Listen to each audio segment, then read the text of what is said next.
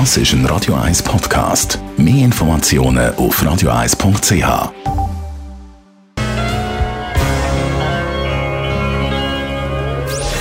Gesundheit und Wissenschaft auf Radio 1. Unterstützt vom Kopfwehzentrum Irlande Zürich. www.kopfwww.ch Bewegung ist gesund, das ist schon lange bekannt, aber jetzt haben Wissenschaftler noch eine weitere positive Auswirkung gefunden.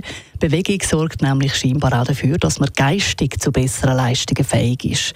Jugendliche, so haben sie es untersucht, die viel Sport treiben, sind tatsächlich besser in der Schule, sagen die Bildungsforscher von der Universität Würzburg. Herausgefunden haben die Wissenschaftler das, indem sie die Schulnoten und die wöchentliche Sportzeit der Jugendlichen verglichen haben. Konkret also von Jugendlichen, die Fußball spielen und solche, die sich eben nicht so bewegen. Und die Jugendlichen, die viel Sport gemacht haben, die sind tatsächlich auch besser in Mathe und Deutsch als solche, die sich eben wenig bis gar nicht bewegt haben. Was ist die Erklärung für den Zusammenhang zwischen viel Bewegung und guten Schulnoten? Ein Grund sei sicher, dass Jugendliche, die sich viel bewegen, das in der Regel auch schon als Kind gemacht haben.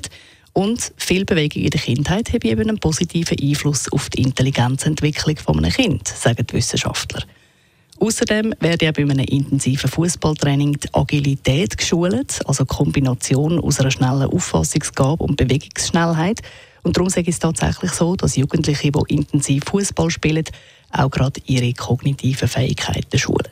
Weil eben beim Fußballspielen jede Entscheidungssituation in einem Spiel, wo passiert, in einem Bruchteil, in einem Bruchteil von einer Sekunde passiert. Und davon profitieren eben auch die Schülerinnen und Schüler, wenn sie sich geistig anstrengen müssen.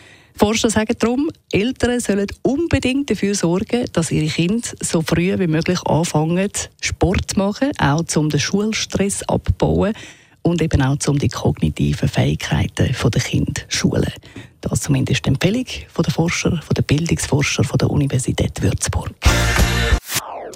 Das ist ein Radio 1 Podcast. Mehr Informationen auf radio1.ch.